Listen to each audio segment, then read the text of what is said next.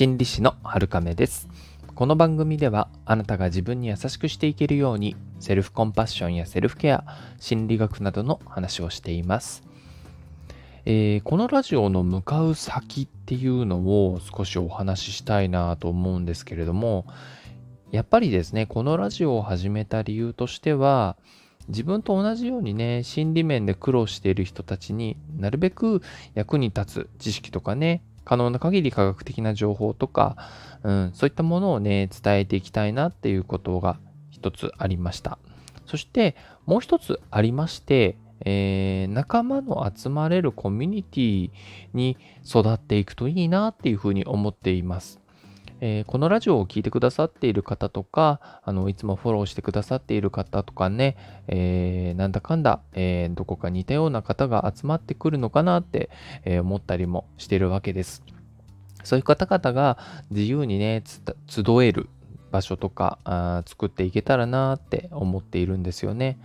もちろんですね、そういった場所って私の用意したところでなくてもいいんですね。自分の居場所をオンラインでもオフラインでもいいので軽く参加できる場所がいくつかあるっていうのはやっぱりね心理学的にも強いんですね。あのサポーターとか社会的つながりなんていうふうに言ったりするんですけれども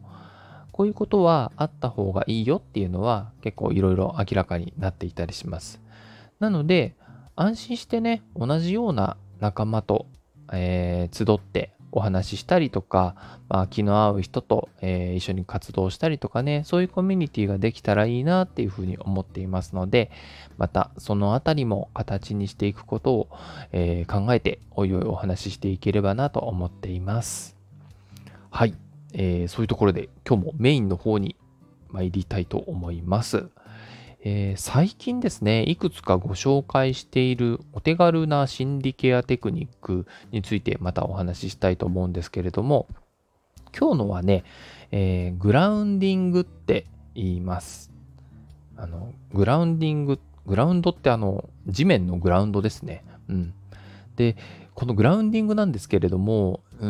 んと、まだそんなに言葉として広まってないと思うので、Google 先生とか Safari 先生とかで、あのー、聞いて検索して調べようとすると、今現在だとどれほどまともな情報が出てくるのかっていうのがわからないんですよね。なので、もし自分で調べる場合には、うんと、しっかりした機関、例えばこう、心理団体とか、うん自治体とか大学とかそういったところが出している情報の方を選んでほしいかなと思います。っていうのもですね、私も以前グラウンディングを試しに YouTube で調べてみると、えーと、例えば地球に軸をとかこう地球とつながるとか宇宙とつながるっていうようないわゆるスピリチュアル系のものがたくさん出てきたんですね。で、私が紹介するのはそういったものではないんですよね。で、災害現場とか心理ケアとかにも実際に利用されているものですので、うんと混同しないようにお願いしたいなと思います。で、多分スピリチュアル系のものも方法論としては似ているんでしょうけれども、どうしてもこう、科学的根拠のないワードとか、あの考え方が入り込んで、えー、説明されていますので、うーん、どうしてもね、私が説明したいものとはあのずれてきてしまうんですよね。うん、そうですね。私がリスナーさんにお話しする以上は、一応ね、この公認心理師っていう肩書きとともにお話ししていますので、根拠のないっていうことはお話しできないですし、えー、スピリチュアルを支持する人たちをして否定しているわけではありませんので、その点はご了承いただければと思います。はい。というわけで、グラウンディングなんですけれども、えー、ネガティブな思考にとらわれたりとか、トラウマ的なね、体験をした時に、そこから一旦離れるっていうことに一役買ってくれる方法になります。なので、えー、根本的な解決方法ではないんですけれども、一旦こうぐるぐるしてるところから、あのー、距離を取るっていう方法になるかなと思います。いくつかやり方がありますので、とりあえず自分に合うなっていうものをチョイスしていただければいいかなと思います。結構ね、マインドフルネスと通ずるところも多いんじゃないかなっていうところですね。例えばですね、何か辛いことがあって、そのイメージとか思考が頭の中にあって、ぐるぐるぐるぐるといつまでもそれを考えてしまったりとか、そこから抜け出せないっていう状況があったとしましょう。で、そういった時にやれることはいくつかあるんですけれども、まずはね、深呼吸をしてください。次にご紹介するもので、えー、良さそうなものをね、それからいくつか試していってくださるといいかなと思います。まず一つ目ですね。足の裏の感覚に意識を集中します。指先に靴が当たっているなとか、かかとの方が少し疲れているようだなとか、靴の裏が地面にくっついているなとか、重心が今右足から左足に移ったなとかですね。こういうね、足の裏に、えー、感覚を集中するっていうのもね、結構、えー、瞑想とかでも使われたりしますので、一ついいかなと思います。二つ目ですね。えー、目に映るもので辛くないもの5個くらいを言葉にします。頭の中でもいいので、つぶやくといいかなと思います。例えばこう風景を見てて、木、石、柵、玄関、靴とかね、本当に何でもいいですよ。目についたものについて言葉にすればいいので、はい。3つ目、同様にですね、目に映る色を言葉にします。青、緑、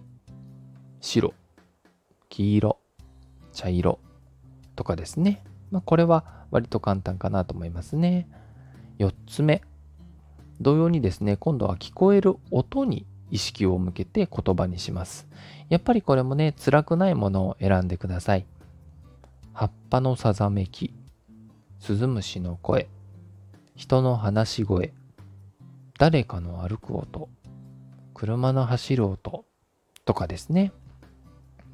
5つ目というかまあ数は多くないと思うんですけれども匂いとか味に注目するっていうのもいいです。やっぱりこれもね辛いものはねスルーしてくださいね。例えばまあ匂いとかだとこう金属の匂いとか塩の匂いとか秋っぽい匂いがするなとかですかね。味はねなんかやっぱ食べてたりとかその後の方が感じやすいかもしれないですね。うん。あ、カレーの風味とか、味噌汁の残り、歯に挟まってたネギの香りとかね、味でもね、いろいろあると思いますのでね。はい。で、これもやっぱり辛いものはスルーしてください。で、ポイントはですね、やる前に一つ深呼吸をして気持ちを整えてからやるっていうのが大事です。そして、えー、数としてはね、今まで例に出してきたように5つくらい探そうとしてください。もちろんですね、どれもですね、辛く感じるっていうものがあれば、それは避けて、えー、いただければと思います。今まさに辛いんですからね、あえて辛いものに目を向ける必要はないです。で、これをやる意味としては、あの、先ほどもお話ししたように、頭の中でね、ぐるぐるぐるぐる考えてしまっている辛いことから、一旦遠くとか外に意識を向けることで、えー、ちょっと距離を取るってことですね。冷静になったりとか、あのー、そういった自分をちょっと俯瞰してね、見たりするためにも有効かなというところですね。まあ、今に意識を向けるっていうことにもなるかもしれないです。なので、えー、脳から一番遠い足裏とかね、自分の外側に意識を向けているっていうことが結構結果的に多いなっていうのがわかりますよね。匂いとか味も大体は外から来るものですからね。本当味覚の方はね、何か味がないとなかなかやりにくいかもしれないですね。うん。なんだろう、唾液の味とかわかんないですけどね。うん。っていうところでね、まあ、5つ、6つみたいな感じで、えー、ご紹介してきました。で、えー、もしかしたら味とか匂いはね、5個とかは難しいかもしれないので、本当に少なくても大丈夫です。2個とか3個とかね、場合によっては1個っていう時もあるかもしれないですし、えー、自分が思いついたもの、やりやすいものをいくつか、あのー、続けて、えやっていただければいいかなと思いますので、はい。そんな感じで、えグラウンディング、日常でね、しんどいなーって時に、あとはね、考えから抜け出せないなーって時にね、使ってみていただくといいかなと思います。でね、そこでちょっと距離を取ってから、えー、改めて、えー、見直してみるとかね、そういう風に、えー、使っていけるかなと思いますので、はい。グラウンディ良ければ試してみてください。あ、それで、えっ、ー、と、最後に追加なんですけれども、連続でやるときのやり方なんですけれども、えー、深呼吸をして何か一つグラウンディングをする。そして続けてやるときにもう一回深呼吸して、えー、別のグラウンディングをするっていう感じで、一個一個ね、深呼吸を挟みながらやっていただければなと思います。はい。本日も最後までお付き合いいただいてありがとうございます。この放送がお役に立てれば嬉しいです。今日もあなたが自分に優しくあれますように。心理師の春亀でした。